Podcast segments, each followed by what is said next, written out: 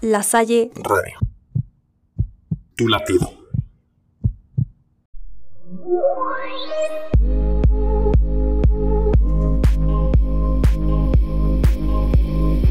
Bienvenidos al Yate del 10.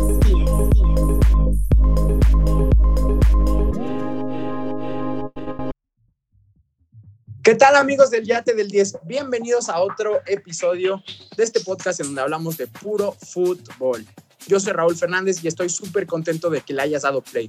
Hoy me acompaña nuestra capitana, la señorita Alexita Durán. ¿Cómo estás, Ale? Hola Raúl y compañeros, ¿cómo están? Pues ya feliz y muy lista de, de volver aquí al yate. La verdad es que cayó bien ese descansito pero pues bueno, ya estamos listos porque tuvimos Champions, ya están listas las semifinales, también vimos eh, la Conca Champions y como siempre seguimos nuestra bella Liga MX, así que es un gusto estar aquí nuevamente con ustedes en el yate. Bueno, un buen preview de nuestra capitana. Como siempre, ya saben que les tenemos preparada la información más top que deben de conocer. Quien viene atrás, me parece que llegando al yate es el señor Manuel Carvajal Guerrero, alias el piloto Carvajal. ¿Cómo estás, Manu? ¿Qué onda, Raúl? ¿Cómo están todos? Eh, ya de nuevo aquí al Yate del 10 para divertirnos, entretenernos, pues platicar de lo que nos dejó esta semana, tanto la Champions y otros temillas ahí, ¿no? Entonces, vamos a darle y pues como siempre, un gusto estar aquí con ustedes hablando sobre el deporte más bello del mundo. Qué gusto volverte a escuchar, piloto. ¿Y quién? ¿Quién ya estaba acá en el yate preparando sus aguas locas? Ustedes saben de quién hablo, es Rodrigo Miranda, alias el Puma. Hola, Rodrigo. Hola Raúl, tripulación y a todos los que nos escuchan. La verdad es que estoy muy contento de poder estar acá otra vez. Ya hacía falta, como bien dijo la capitana, esas vacaciones vinieron muy bien, pero teníamos ganas de encender este yate de nueva cuenta y pues bueno, vamos a darle a este nuevo programa. Perfecto, Rodrigo. Ahora a todo el mundo les queremos presentar la sorpresa de esta tarde. Es don Franco Nieto. Se los presenta a ustedes y al mundo. Bienvenido al Yate del 10, Franco. Muchas gracias, hermano. Un gusto estar aquí y pues con muchas ganas de, de platicar el día de hoy. Bueno, para quienes no sabían, Franco es fiel aficionado de Pumas, entonces Rodri tendrá algo más de backup esta tarde. Por cierto, le mandamos un abrazo al Rayo Mayor, Arminio Fernández. Con esto, señores, empezamos con la primera sección.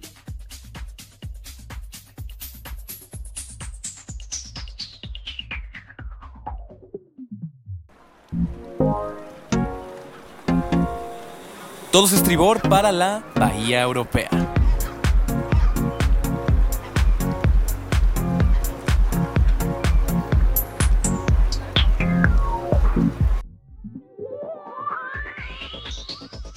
Y pues bueno, para arrancar con todo, vamos al torneo que más nos apasiona en este planeta, en este deporte, la Champions League. ¿Y quién mejor para contarnos y transmitirnos esta pasión que Alexa, capitana, ¿qué tenemos que conocer?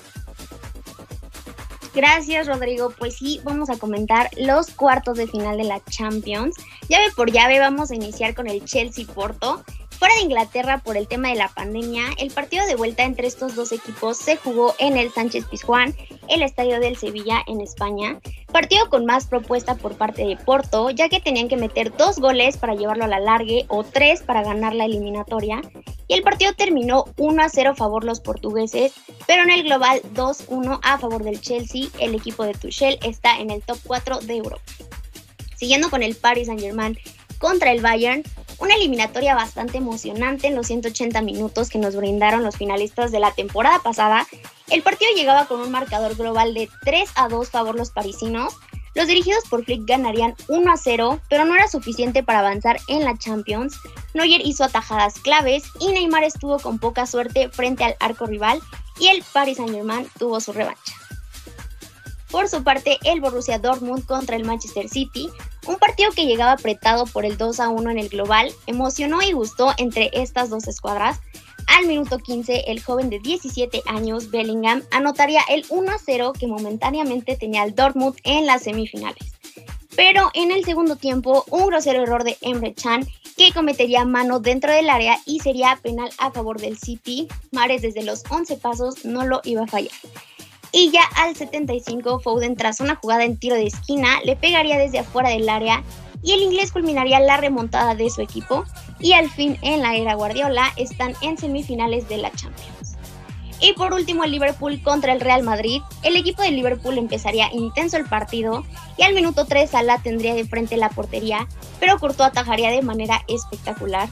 El portero belga tendría más adelante paradas claves para que Liverpool se quedara en ceros y ni siquiera se acercaran para remontar la llave. El rey de Europa sigue con vida en el torneo más importante de Europa. Compañeros, ¿cómo vieron estos partidos de cuartos de final? Pues la verdad yo creo que vimos un buen partido, tanto creo que más emocionante como dijo la capitana, es el Paris City, creo que fue el mejor partido de estos cuartos de final. Le puede seguir ahí el Manchester City contra el Dortmund, fue un partido bastante cerrado que le costó a los de a los de Pep Guardiola avanzar y ganar este partido que bueno, ya la joyita ahí Foden, que tanto la ida como la vuelta, pues metió el 2 a 1 y ya tenemos al Manchester City en esta instancia de semifinales, ¿no? Eh, pues sí, creo que el Madrid le, fue difícil, la verdad, ir a Anfield, pero al final de cuentas el equipo de Zidane consiguió que ni no notara gol el de Liverpool para que a él le causara algo de nervios pero el, el Real Madrid que a principios veíamos en Europa League, ahora ya está en semifinales de la Champions League, no sé lo que tiene. Exacto, y es que es lo que representa el Real Madrid. Este, y sin llorar nada más. No. pues es lo que lo que demuestra el Real Madrid que al final pues nunca debemos darlo por muerto y una vez más están en las semifinales de la Champions pues la verdad fue superior a Liverpool, tal vez no, no en los 180 minutos por lo que en Anfield jugaron, pero sí gran parte de ellos. En el Stefano, pues eh, Vinicius, fue otro Vinicius, no falló, metió y pues casi casi por Vinicius el Real Madrid está en las semifinales de la Champions. Y bueno, por el, Chelsea, por el Chelsea no, pelea casi, no pelea casi, casi, ¿no? y yo, y bueno, yo me alegro personalmente pues, por el Chelsea, que pues después de siete años están en semifinales y pues queda confiar, ¿no? Eh, yo soy un hombre eh, súper fiel y súper creyente en mis equipos y ya veremos qué es lo que pasa con el Chelsea en las semifinales. A mí me gustaría escuchar la opinión de un Citizen. No sé si aquí en el yate se nos coló uno. ¿Tú conocerás alguno, Franco? Creo que sí, se parece mucho a mí al parecer tenemos el mismo nombre, pero sinceramente y quitándome la playera lo más que puedo, creo que el Madrid, su ADN ganador, lo pintan como el gran favorito, ¿no? En ese sentido. O sea, el City es el equipo, en mi opinión, que de lejos presenta un mejor fútbol entre estos cuatro semifinalistas, pero la verdad es que son inexpertos, ¿no? Y a fin de cuentas, por algo es la primera vez que Guardiola logra llegar a esta instancia con el equipo. Ahora, de ahí a que el Madrid juegue espectacular y no pueda tener un tropezón con, su rival de semifinales, creo que ahí es otro cuento, ¿no? Creo que se le juntaron también muchos factores este pues cierre de temporada a Zidane a la plantilla para que lleguen a donde están, ¿no? Todo el mérito a él, pero la verdad es que ver un, Guardiola contra Zidane en, en una final de Champions sería lo más lindo que le puede pasar a este deporte en este año. Y sí, la verdad, Franco, yo estoy de acuerdo con lo que dices, que el City a lo mejor es un equipo inexperto, pero sobre todo me llama la atención esta manera en la que siempre se terminan cayendo, eh, por lo menos eh, a partir de la era Guardiola, en la parte importante de la temporada, ¿no? Eh, lo vimos también el fin de semana. Yo dudo que vayan a dejar la ventaja que tienen de Premier League, sería catastrófico, pero pierden contra el Leeds, únicamente el Leeds llegando dos veces y, vemos este, eh, este partido complicado que enfrentaron contra el Borussia Dortmund y volvemos a ver al City, pues a lo mejor con dudas en, en, esta parte final de la temporada, cuando previo a esto se veía como claro favorito, o por lo menos así lo veía yo. Hoy por hoy, la verdad, tengo que reconocer que el Real Madrid es favorito. ¿Por qué? Porque la verdad es su competencia, porque sí creo que son un equipo superior al Chelsea y que se le puede ganar. Y ya en la final, a un partido y con la experiencia, con la el simple hecho de llevar el escudo del Real Madrid los impulsa de una manera increíble a ese equipo. Entonces yo la verdad ya no veo al City como el máximo candidato. Eh, como bien comentaste, veo al Real Madrid. Y por otro lado el Bayern, que pues sí, enfrentó al Paris Saint Germain, lo buscaron, como tan que cumplió, le marcó a su ex equipo. Me parece que es un futbolista de, sin tanto reflector, la verdad, pero que siempre cumple. Y también, a ver, no hay que hacer un, un escándalo por esto, porque el Bayern vino con muchísimas bajas. Yo sé que el Paris Saint Germain también, pero en la banca tenían únicamente a un jugador con, con experiencia. Era Javi Martínez, que entró ahí para terminar de buscar algún centro, algún remate, pero fuera de eso no había un jugador realmente que dijeras, este puede entrar y puede cambiar el partido. También se hablaba de Musiala, que es un jugador joven, muy bueno, sí, pero pues es joven y por lo menos el Paris eh, Saint Germain tenía más variantes tanto dentro del terreno de juego como en la banca, entonces me parece que, pues bueno, tenía que pasar eso. Y por último también comentar lo del Porto Chelsea, que la verdad, eh, un partido flojo, diría yo, en el primer tiempo, el segundo tiempo, pues ahí el Porto intentando con sus llegadas, el Chelsea defendiendo bastante bien. Y pues bueno, un golazo de Tanemi fue lo único que terminó por decorar la, la buena temporada en Champions del Porto, la verdad, porque no lo veíamos llegar hasta esta instancia y sin embargo lo lograron. Muy bien el equipo portugués y el Real Madrid-Liverpool, pues bueno, como ya comentamos, Real Madrid favorito. El Liverpool que tuvo sus ocasiones, Thibaut Courtois, increíble el portero belga. Y por ahí yo creo que lo más rescatable de ese partido fue sin duda Sadio Mané.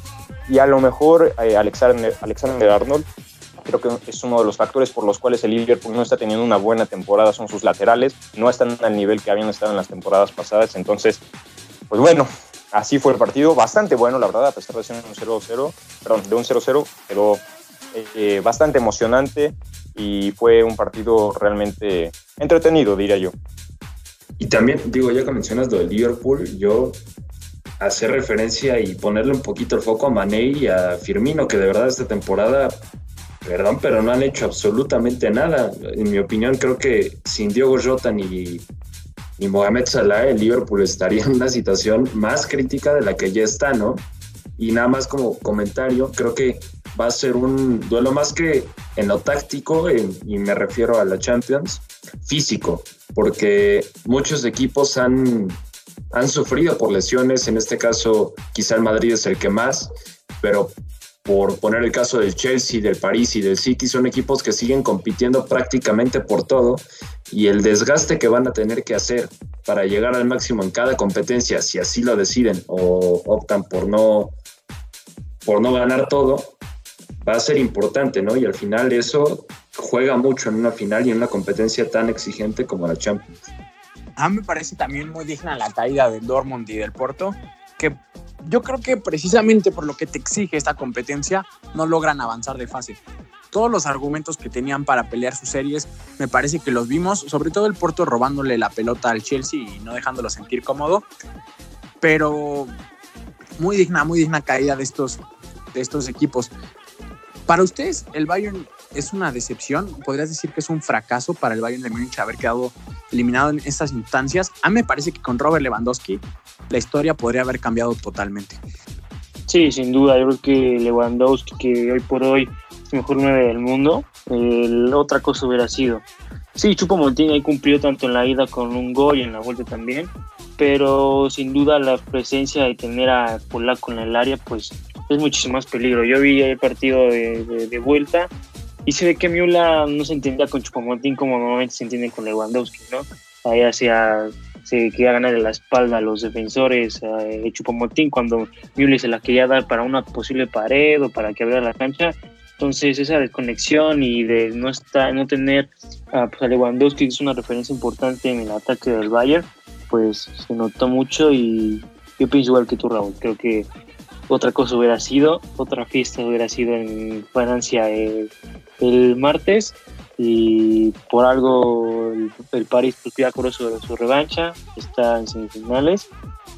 Y también creo que el Bayern a pesar de que no contó con Legua pues cayó de manera digna, intentaron pero bueno pues ya vimos que en la ida se enfrentaron a un Super Keylor y en la vuelta pues eh, les costó crear oportunidades y meter el, otro gol que pues podía hacer que pasaran a, las semifinales de la Champions. Sí, concuerdo totalmente. Creo que un, un fracaso, una excepción no se le puede poner al Bayern cuando estuvo tan condicionado. Y también que Sané y Coman no, no aprovecharon lo mucho que generaron lo terminaron definiendo bastante mal, en mi opinión, ¿no? Entonces creo que un, una decepción no es, porque con todo y eso, el resultado al final fue un empate, el global fue un 3 a 3, y pues bueno, pasó el París por, por mejor juego, porque hay Navas, por lo que sea, pero lo del Bayern fue bastante digno. Bueno, ya para concluir también, eh, creo que una baja importante del Bayern fue Genabri, ¿no? Como bien comentaron, eh, creo que si tanto Lewandowski como Genabri hubiera estado, hubieran estado en la cancha, más allá de Super Keylor Navas que andan en un nivel espectacular, sí creo que hubiera sido otro resultado. Y, pues bueno, ahora tocará ver las semifinales y pues muy, muy, muy buenas estos, estos partidos de cuartos de final. Por cierto, algo nada más para la anécdota. Este, ahí, ahí sí me quieren contestar a micrófono abierto. ¿Es el último partido de Haaland con el Dortmund Champions? ¿Ya seguro? Sí. ¿Posible destino, Franco? Me parece que será en Manchester y la playera es de color azul celeste. Madre mía. ¿Otras opiniones? Yo digo que. Uh, yo digo que sí. Y su destino estará, eh, me parece que en España. No me voy a aventurar a algún equipo, pero en España. Manolete, capitana. Pues en el Dortmund ya se habló que, que no quieren dejarlo salir, pero yo también concuerdo con, con Puma, yo lo veo en España. Eh, yo creo que en el Real Madrid probablemente. Yo concuerdo con mi compañero Puma y con la capitana de, de que va a terminar España y pues bueno, soy, soy celeste y soy miliciono y luego debo la bucrana al muchacho. Wow, pues opiniones muy arriesgadas, tripulantes que ahí pueden apuntar. Te doy la mía nada más para que no digan que yo salté. Concuerdo con Franco, la verdad es que me gustaría mucho verlo en ese proyecto y creo que podría dar muchísimo como futbolista y elevarlo Pep Guardiola. Ahora, nada más como momento anecdótico, esta Champions nos regaló un partido entre Bayern y Paris Saint Germain, que sí, con ausencias. El partido de la ida estaba nevando, los uniformes a tope. Yo creo que es de esas bonitas eliminatorias que podremos recordar, aún con todo lo que ha estado, pasando en el mundo. Son partidos anecdóticos y pues con esto me quedo de, de esta fase. Capitana, ¿qué pasa con las semifinales? Si ya analizadas los partidos de cuartos, vamos con las semifinales que ya están definidas. Primero el Real Madrid contra el Chelsea. El 27 de abril será el partido de ida entre estos dos equipos, donde los españoles serán locales, mientras que la vuelta el 4 de mayo. Los merengues esperan contar ya con su capitán Sergio Ramos y su compañero en la saga central Barán para este compromiso, mientras que el Chelsea, después de siete años sin estar en semifinales, de nueva cuenta están dentro y buscan dar la sorpresa. Y por otro lado, el Paris Saint Contra el Manchester City. El 28 de abril se verán las caras estos equipos donde ambos pintan como favoritos para llevarse la orejona este año. Y la vuelta será el 5 de mayo. Keylor, Mbappé, Neymar y compañía se enfrentarán contra el equipo de Guardiola, quien viene muy inspirado por llegar a esta instancia de la competición. ¿Qué esperan de esta Champions? Ya comentaron que también el Real Madrid viene como candidato fuerte a ganar, pero tienen su favorito para levantar la orejona, porque bueno, ya vi que aquí todos tienen su equipo, pero me gustaría saber que, ojo, una cosa es tener su favorito y otra quién se ve más fuerte frente a, a, la competición. Así que, ¿cómo ven a cada uno de los equipos cara a esta edición de la Champions y qué les los enfrentamientos? Yo creo que decir un favorito sería complicado, pero por historia, por experiencia, por lo que sea, es el Real Madrid. Ahora, creo que por fútbol, el ganador de la Champions debería de estar del lado de la llave del City, que me parece la más pareja. Y si me preguntan, yo creo que la final va a ser un PSG ante Real Madrid. Me parece que el equipo parisino tiene una sed de revancha y hoy con un técnico como Pochettino que también vivió esa instancia hace poco y quiere sacarse la espina, lo puede lograr. Creo que el equipo de Pep, aunque juega bastante bien, le sigue faltando cierto carácter. Y pues ya el Real Madrid, que decir, ¿no? Es la flor de Zidane, es un entrenador que también ha ido creciendo y que a pesar de tener que hacer malabares con las alineaciones durante toda la temporada, ha sacado resultados excelentes, ¿no? Entonces creo que esa va a ser la final. Concuerdo con Franco en que sin duda el más experimentado y el que más sabe sobre más en estas instancias y en este torneo, pues la verdad es que, que es otro equipo, pues es el Real Madrid. sin duda entre los cuatro semifinalistas se suman 14 Champions, que 13 son del Madrid y uno del Chelsea, así que sin duda concuerdo con, con Franco. De querer querer, pues me gustaría una, una final, eh, la verdad, inglesa, un Chelsea y Manchester City, pero otra cosa es lo que pueda pasar. Yo, yo creo que la final me la iría completamente con, con el Real Madrid contra el Manchester City y será muy difícil para Manchester City. Ya dijeron también aquí Franco y, Puma que pues el equipo de Guardiola no se ve muy bien contra el Dortmund. Eh, para mí, sin duda, tienen plantel. Guardiola, a pesar de que pues apenas con el, con el City llega a semifinales, creo que, que, Guardiola puede dar la sorpresa contra el país. Y yo creo que si le ganan al equipo de, de, Neymar y compañía, pues el City va a ser el candidato más fuerte, así aunque pase el, el Real Madrid porque eliminar al París por cómo viene jugando, por el plantel y por haber eliminado al campeón, y se da un golpe de autoridad por parte de Manchester City y le daría un plus para, para ser un serio y muy digno campeón para esta temporada. Así que me iría más con querer, querer, pues una final inglesa. Yo en esa final me voy a vestir de inglés, pero veo una final entre Real Madrid y el Manchester City. Y pues bueno, semifinales diría yo un poco con, un, más bien, con mucha influencia de por ahí petróleo, billetazos, Medio Oriente. Son tres equipos de los cuatro que tienen este respaldo económico por parte del dinero árabe, del famoso billetazo, eh, lo que nos habla también un poco de lo que es el fútbol moderno, que al final, aunque creamos en los milagros, siempre va a terminar llegando por lo menos dos que tienen este, esta capacidad económica, ahora son tres.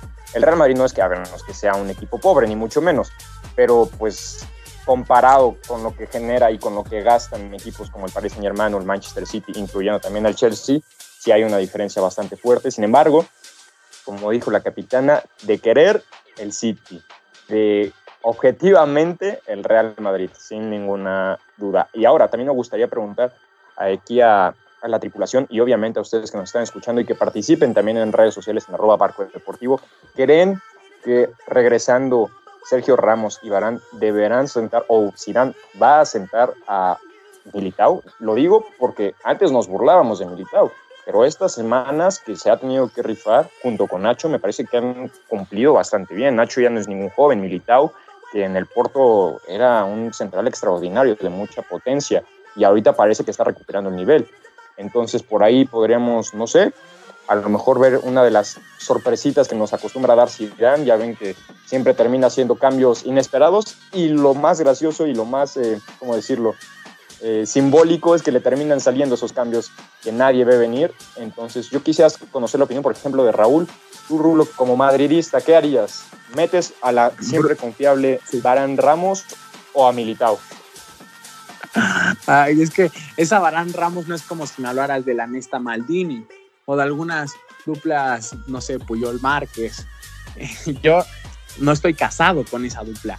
Ciertamente existe una, una jerarquía de estos tipos, pero yo, sin, sin tentarme, dejaría al señor Militao, al señor Militao, pero acompañado de Sergio Ramos. Ahora sí que Nacho lo podrías habilitar ahí por la lateral derecha que pues como pueden ver el Madrid se adolece un poquito en esa posición en esta temporada. Ya esperemos tener a, Dani Carvajal cuanto antes, pero pues, podríamos habilitar a Nacho porque también ya todos los madridistas y todo el mundo vio que Odriozola no es plenamente de la confianza del señor Zinedine Zidane y inclusive habilitar a Valverde en la posición de lateral derecho se atrevió. Se atrevió esta flor que algunos le llaman, yo traduzco a gestión y gran planteamiento táctico del señor Zidane. Para muestra de su gran planteamiento podría tocar temas sensibles aquí en el barco para algunos culés, que me parece que encuentro rodeado de ellos, que en el clásico pudimos ver que el Real Madrid puede jugar a lo que necesite para ganar. Acá no importan de repente las formas, sino conseguir el resultado. Y algunos criticarán que porque es el Real Madrid y tiene que ganar gustando. Lo importante es ganar, lo importante es ganar. Y este Madrid dirigido de Zidane se puede transformar de acuerdo a su rival entonces espero cosas también muy positivas, más allá de esta magia, este misticismo que te incluye ser el mismísimo Real Madrid. Ahora la serie. Pero a ver, Rulo, no, no te doy, perdón, Rulo, Rulo. Ah, no, no, dolió adelante, ver adelante, apl- adelante. aplicada un poco el cholismo el fin de semana contra el Barcelona, porque la verdad es que el, el Real Madrid jugó a eso, jugó al contragolpe y le, le salió el primer tiempo. Es que te puede doler, o sea, te puede molestar, pero cuando caen los goles se te pasa, haz de cuenta, te sientes súper mal, pero de repente llega dos, tres cositas a tu vida y se te va pasando. Entonces, es cuestión de, de que caigan los goles, mi Franco. Si no hubieran caído, digo, mi Rodri, si no hubieran caído los goles, yo estaría lagrimeando, porque sí, todos los madridistas estaríamos de, bro, ¿por qué juegas a eso, su Pero bueno, funcionó y está- están sacando los resultados. Más más porque es lo que tiene que hacer a estas alturas de la temporada, rotar, cambiar esquemas, eh, estirar tu sistema, básicamente. Ahora, para el partido del Paris Saint Germain contra el Bayern de Múnich, Mo, mita la que se nos viene, el duelo táctico, eh, el flow, la alegría y osadía de Neymar. Porque si hay alguien que pueda aprovechar los espacios, es este Paris Saint Germain. espera, tantito, tantito. Es que Uy, dijiste Paris pendejo. Saint-Germain Dije, dije Bayern, dije Bayern de Sí, Múnich, güey. Ay, puta madre. Despierta, pinche enamorado. Jena, Jena, si quieres dejar eso, déjalo, no importa. este, discúlpenme, me tomé un traguito de las aguas locas de Puma. Quise decir Manchester City contra Paris Saint Germain. Si hay alguien que sabe aprovechar los espacios, es Neymar Jr. y compañía. En específico el brasileño. Y es que con este nivel que está mostrando, este juego asociativo que ya podemos disfrutar todos debido a que llega sano a esta época de la temporada y que su equipo sigue avanzando, eh, muy difícil que el Manchester City pueda frenar por completo, pero ojito, que, que la solidez defensiva que traen en el momento tampoco me haría cantar victoria.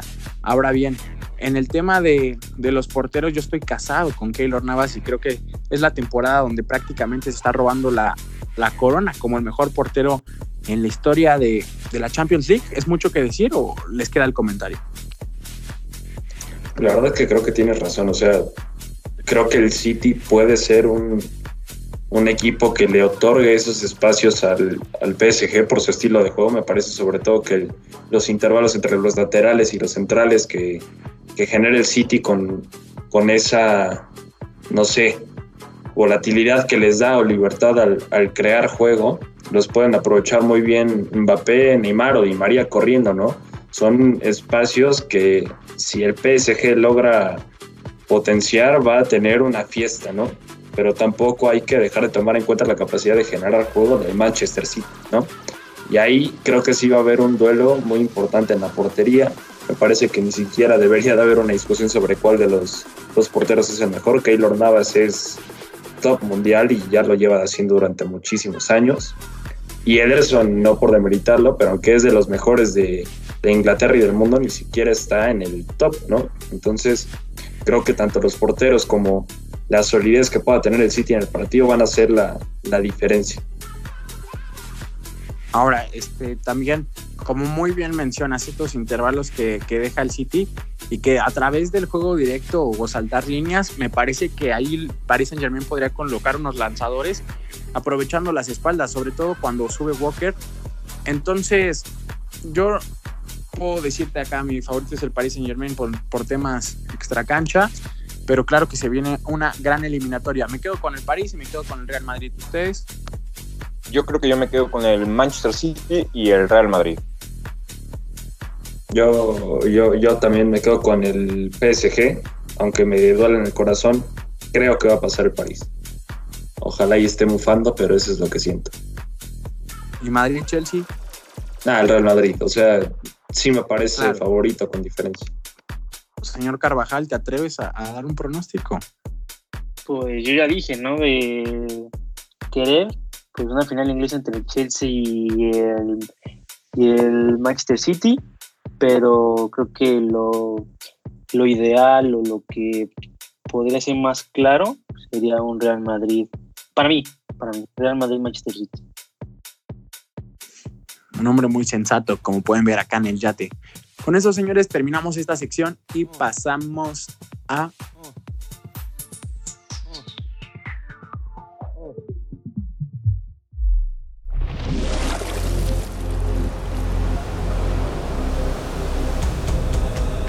bandera del barco nos lleva hacia el oleaje MX.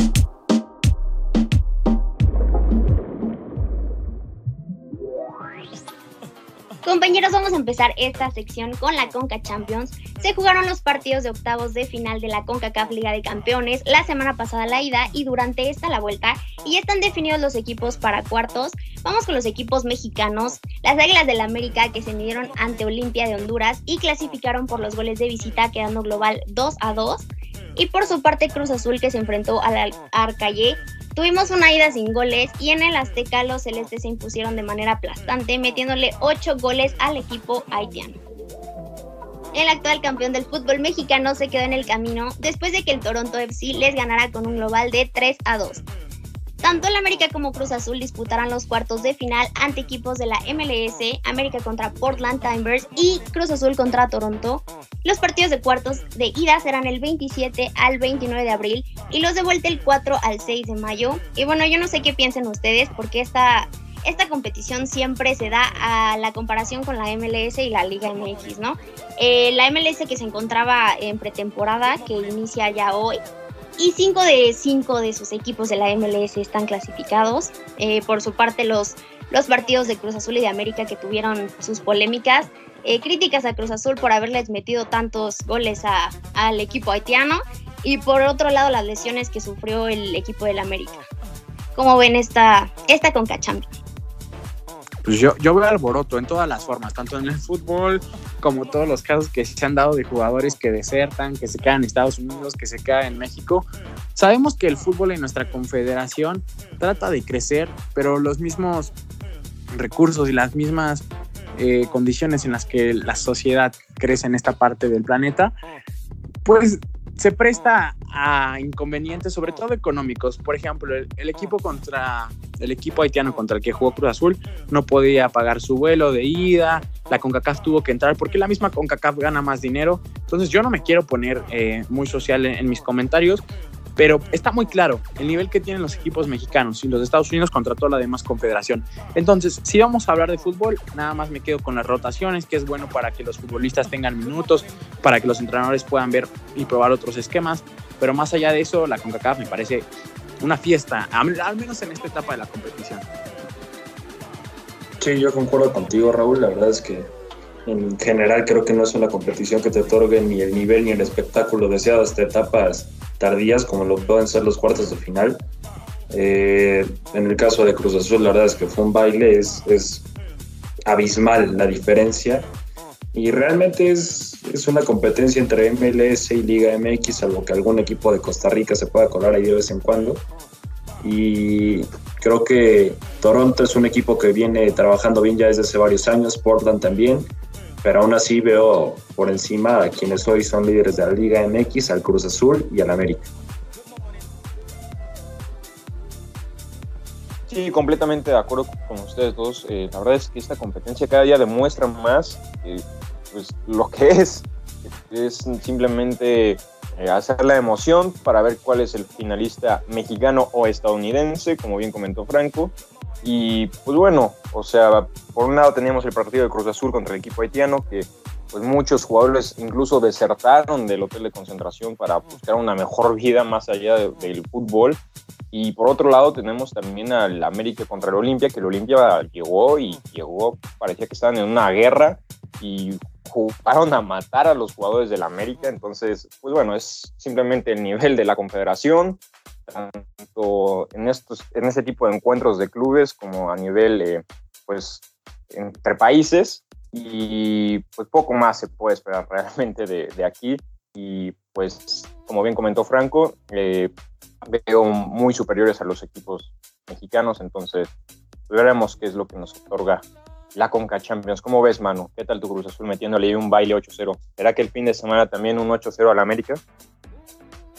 No, yo creo que no van a ser 8, van a ser 16 el sábado, creo, para mí. Bueno, Así me gusta, Manu. y bueno, creo que sí, creo que en esta Copa Champions, sobre todo en esta instancia que son los octavos de final, pues se ve la amplia diferencia eh, entre los equipos que pues juegan en como vimos ya un equipo haitiano, el Olimpia de Honduras, entonces se nota la diferencia ahí que no es como muy muy parejo estos encuentros, ¿no? Ahora que ya son los cuartos de final, que llegan los cruces entre mexicanos y estadounidenses, como que se puede decir que sube un poquito o la exigencia de los equipos mexicanos a, al jugar, ¿no? Pues ya vimos con Cruz Azul, fue Haití, pues metió un equipo B, casi dos, tres titulares. Y bueno, creo que ahora contra Toronto, pues sí, sin duda van a jugar con, una, con la plantilla y el plantel con el que juegan cada ocho días aquí en la Liga MX. Pero bueno, creo que también concuerdo con ustedes, creo que el nivel de los, de los equipos mexicanos sobre los de Estados Unidos es muy diferente. Lástima que pues el León se quedó en el camino, otra vez Ambrisa ahí se quedó con la espinita de no ganar pues esta Conca Champions con el León, que pues es el equipo más regular de los últimos 3, 4 años en la Liga MX, pero que bueno, a nivel pues internacional, en una competición con otra con otros, con otros equipos de otro país, pues no se le da, ¿no? Pero creo que Cruz Azul América, con Franco van a llegar a una instancia lejos. Y por qué no, pues ver incluso en finales, una final entre equipos mexicanos. Creo que América por la llave en donde se encuentra, pues no se va a enfrentar un equipo mexicano hasta la final, que yo creo que es posible por ahí que llega a Monterrey, Cruz Azul, sin duda haber una final de Conca Champions mexicana. Bueno, Alexita, en esta sección también tenemos otro tema de qué platicar, ¿verdad? Bueno, vamos a pasar ahora a la Liga MX, que ya nos encontramos en la jornada 15 y estamos viviendo las últimas fechas del Clausura Guardianes 2021. Restan únicamente dos más. Y recordemos que el formato actual permite el repechaje, así que los puestos que de esta zona están muy peleados, bastante apretados los puntos y siempre son partidos muy interesantes. Así que arranca la jornada hoy con el Necaxa Querétaro y Mazatlán contra Atlas. El sábado partidos interesantes, San Luis Puebla, Chivas Cholos y el más atractivo de esta fecha, el clásico joven América Cruz Azul a las 21 horas. Para el domingo, Pumas contra Tigres, Santos Toluca y Monterrey Pachuca, cerrando el lunes con León Juárez. Y de igual manera, Chivas, que está tambaleando por entrar en zona de repechaje, tiene un partido pendiente, la jornada 12, donde visitará a los Rayados de Monterrey. ¿Cómo consideran que marcha esta Liga MX? Porque como ya lo dije, tenemos el factor repechaje que se considera como algo mediocre, pero también nos da de qué hablar. Es un buen espectáculo, porque a tres jornadas restantes todavía todos los equipos prácticamente tienen chance y los únicos clasificados seguros son el Cruz Azul y América, que ya están directo a cuartos. Y bueno, hablar también de este partido, ¿no? Que América y Cruz Azul se encuentran en la tabla con 36 y 34 puntos. El América, por la sanción que tuvo ante el Atlas, no se encuentra en primer lugar.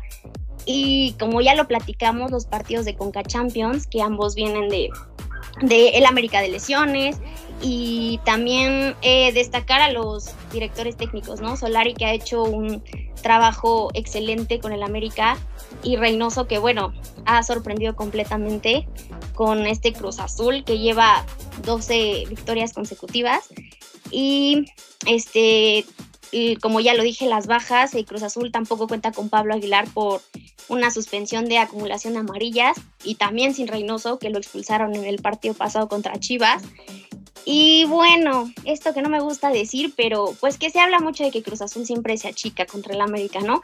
Y también está la presión de las victorias consecutivas, entonces va a estar bastante bueno el clásico, el clásico joven, así que, ¿cómo ven? ¿Cómo, cómo creen que vaya a terminar esto?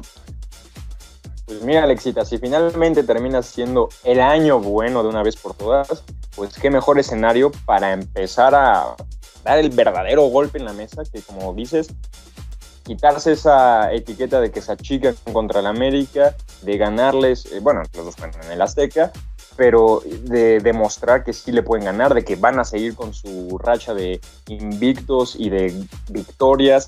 El Cruz Azul lo tiene para demostrar, para decir, sí, sí soy campeón, sí, soy, sí es el año bueno, sí se puede emocionar e ilusionar mi querido Manu, pero pues bueno, al final de cuentas también la América es un gran equipo y me parece que será obviamente por mucho el partido de la jornada, pero como dices, el domingo mis Pumas contra Tigres, que curiosamente los Tigres están sufriendo eh, bastante este torneo. Eh, le ganaron a, Juárez, creo que el Tuca tiene que tomar nota de quiénes fueron esos dos que levantaron, que siempre están en la banca y que, pues bueno, al final de cuentas en estas instancias y cuando estás jugando así, un cambio repentino, alguien que te saque así esa chispa es importante. Y el Tuca tiene a dos muy buenas opciones, entonces me parece que puede seguir por ese camino el Tigres. Eh, los Pumas, la verdad es que, pues no sé, hoy por hoy se encuentran fuera de, la zona de repechaje, sé que en este, en este formato ganas o empatas y de pronto te subes del tercer lugar al octavo y así.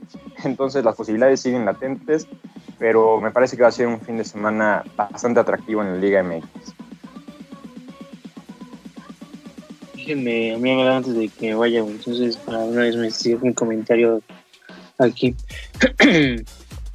Pues sí, creo que este fin de semana, eh, ya casi, casi terminando la temporada, la, empezamos la jornada 15, ya serían dos más para ver cómo termina ese, este Guardianes 2021. Y sí, bueno, hablando de partido más importante o interesante o atractivo que es Cruz Azul América, pues yo solo pido que no sea el típico, que no se ataquen mucho como el anterior torneo, ¿no? Que creo que lo más este entretenido fue lo, al final que el cabecita estaba peleando con, con el portero Oscar Jiménez porque Ochoa se lesionó esa vez, entonces solo pido que sea un partido emocionante, que no se reserve para nada. Claro, ya sea Cruz Azul, América pierdan, son nomás son tres puntos, pero bueno, Cruz Azul se habla porque, como dijo la gritana, ¿no? que se achican. Si Cruz Azul gana, sería un golpe de autoridad, tres victorias consecutivas, ganando en América, que viene muy bien. Entonces está ese, ese salseo, ese, eso, ver cómo va a terminar el partido. Y la América sin duda se va a crecer contra Cruz Azul, obviamente, a pesar de hay las dudas que tiene, ¿no? Con Benedetti, con Córdoba. Creo que al final también Viña salió algo tocado contra, contra Olimpia. Entonces va a ser un buen, bueno, espero que sea un buen partido. Repito, espero que no sea un 0 a 0, que se reserven, que vayan a la ofensiva, ¿no? Que propongan tanto Solari como Juan Reynoso y que gane el mejor que obviamente yo veo a Cruz Azul mejor que la América por lo que pasó entre semana. Claro, muy diferentes rivales, pero creo que América no fue la América que vimos en Honduras y en ese punto está eh, Cruz Azul creo que un poquito mejor que la América. Y pues hablando de la liga, ¿cómo va? Pues sorprendente, ¿no? Sobre todo el Pola y el Atlas, sé que el Pola anda en cuarto y el Atlas en sexto. Eh, está en una liga bastante, bastante pues yo creo que la mejor competición es por la Premier League, ¿no? La Liga MX poderosa. Y también pues hay que ver ahí también con, nuestro Pumita, ¿no? Que anda rezando. Y otra vez también viene una vuelta por, su casa y tenían velas de velas prendidas, como 50 rosarios para que sus Pumas puedan entrar mínimo de repechaje. Y ahí típico, como, como buen Puma, ¿no? Como el, el profesor Lini, ¿no? Muy, muy amoroso, cariñoso, abrazando a su cuerpo técnico cuando ganan a sus jugadores. Y pues ya veremos si los Pumas al final de cuentas les alcanza entrar al repechaje, que creo que en esta vez no vamos a tener a los cuatro grandes en, fiesta, en la fiesta grande, porque pues Chivas lo veo muy difícil, creo que ya no tiene nulas posibilidades de pasar, pero ya veremos con los Pumas para que, bueno, tener ese, ese esa cosa, ¿no? De tener a los al mínimo tres grandes. Obviamente Cruz Azul América fueron los mejores equipos del torneo, por algo están en los primeros lugares y con una amplia diferencia de puntos, pero ya veremos cómo termina eh, la, Liga MX, que pinta para estar muy bien en, ese Pola, y Atlas repito, y el León que anda despertando, ¿no? Poco a poco. Sí, yo estoy de acuerdo. O sea, creo que este torneo ha tenido sorpresas muy gratas. El Puebla de Larcamón, que nadie le creía, el Atlas ahí dando una pelea que tampoco nadie se imaginaba. Y bueno, una disputa por los primeros lugares francamente muy lejana a toda la liga, que es la del América y Cruz Azul. Creo que si las cosas se dan, va a ser otra final de estas que ya son de culto para las aficiones de estos dos equipos. El juego de este fin de semana yo creo que lo va a ganar el Cruz Azul, me parece que ha trabajado muy bien todo este torneo y que mentalmente creo que pasa por un, un mejor momento Hablando de, Pumas, sinceramente no creo que vayan a clasificar, me parece que ni siquiera van a ganarle a, Tigres el domingo, creo que hacer como que hay más esperanza porque Carioca y, y Salcedo están expulsados no es ni siquiera lógico, creo que Tigres tiene una gran plantilla y puede suplirlo y, y sacar adelante este partido, además de que después queda Puebla y América, ¿no? Dos equipos que juegan bastante bien y que Pumas ha sufrido un mundo este torneo para generar fútbol y cuando menos complicar a sus rivales, ¿no? Entonces creo que es una liga que de cierta forma ya está definida o tiene favoritos muy claros, pero que puede dar sorpresas con conjuntos como Tigres, que siempre que estés peligroso, Monterrey por la plantilla nada más, el Atlas y Puebla que juegan bien, Santos que como que nadie lo pela, pero ahí está en, en los primeros lugares, entonces creo que nos espera un cierre emocionante de torneo, pero mis favoritos son los dos de la capital, América y Cruz Azul. Bueno, ahí va mi comentario de Liga MX, ¿no? Y es que todo lo que dijeron es muy puntual. Los de la capital están imparables y este sábado nos, nos espera un duelo que todos los aficionados de fútbol vamos a ver sin duda alguna por el morbo, porque en lo futbolístico también traen demasiados recursos. Y bueno, hablando de recursos, igual mencionas tú, Franco, que el Puebla del Arcamón. La verdad es que este entrenador, a pesar de su juventud y su experiencia en el fútbol mexicano, está haciendo las cosas bárbaras. Y es que con Tabó, Ormeño y Fernández pueden esperar a lo que sea el Puebla. Eh, más por la competición, prácticamente se acaba todo lo que es pretemporada acá y clasifican dos equipos, eh, vida o muerte, y todo puede pasar. Entonces, se vienen semanas de mucha diversión en el fútbol mexicano. Con esto, señores, terminamos la sección.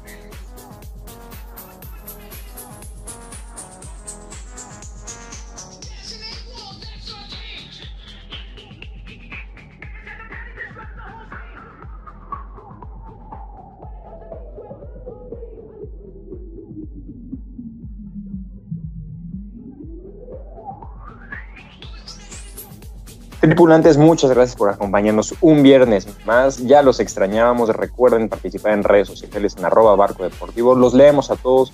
Claro que son partícipes de este yate. Y pues bueno, hay que estar atentos para la final de Copa del Rey de el Barcelona. Todos los culés que nos están escuchando, mucho ánimo, mucho éxito. Hay que ir por esa, por esa copa. Puede ser la única de la temporada, veremos. Hay que, hay que jugarla. Y pues bueno, tripulantes, que pasen un muy feliz fin de semana. Si se van a poner a bailar el payaso de rodeo como Javier Aguirre, con mucho cuidado, guardando su sana distancia y los esperamos la próxima semana.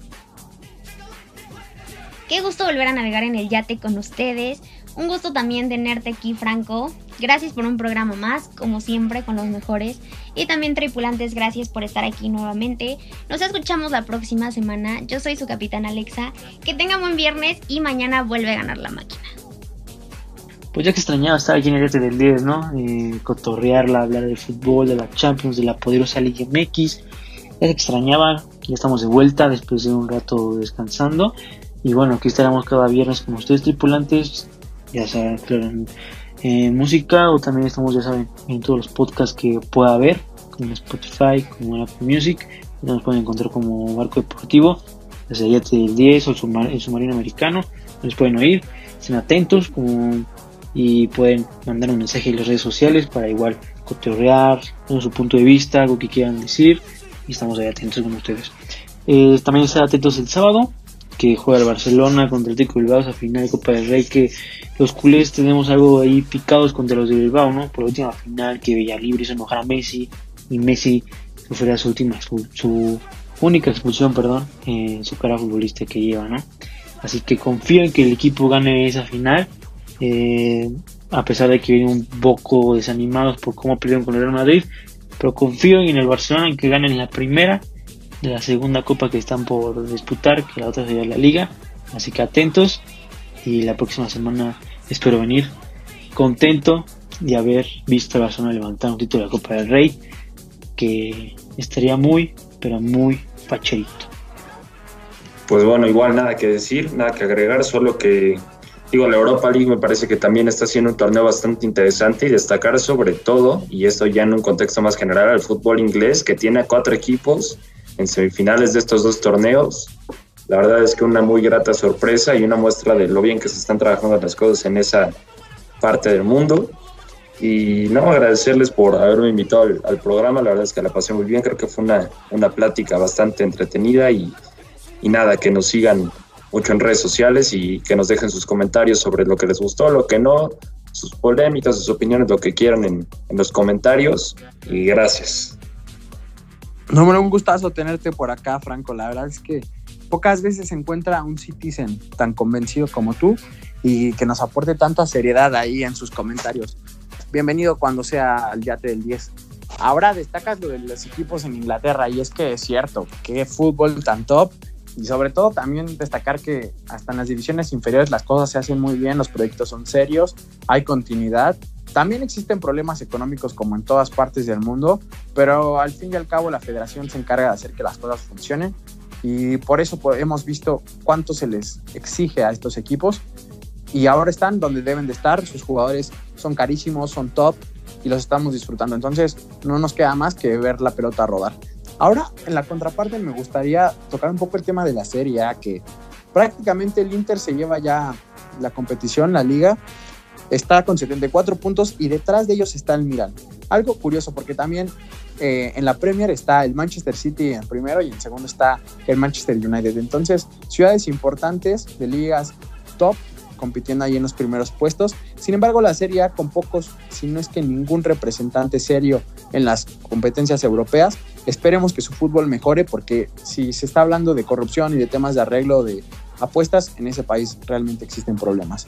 Entonces, esperemos algún día volver a resurgir los equipos de la Serie A y pues nada, tripulación, muchas gracias por acompañarnos en este episodio de El Yate del 10. Yo soy Raúl Fernández y un gustazo que nos hayas acompañado. Hasta la próxima.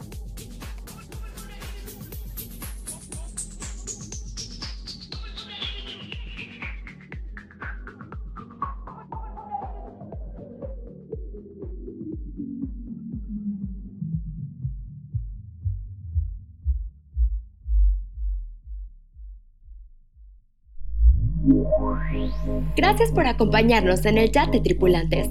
Nos vemos la próxima semana.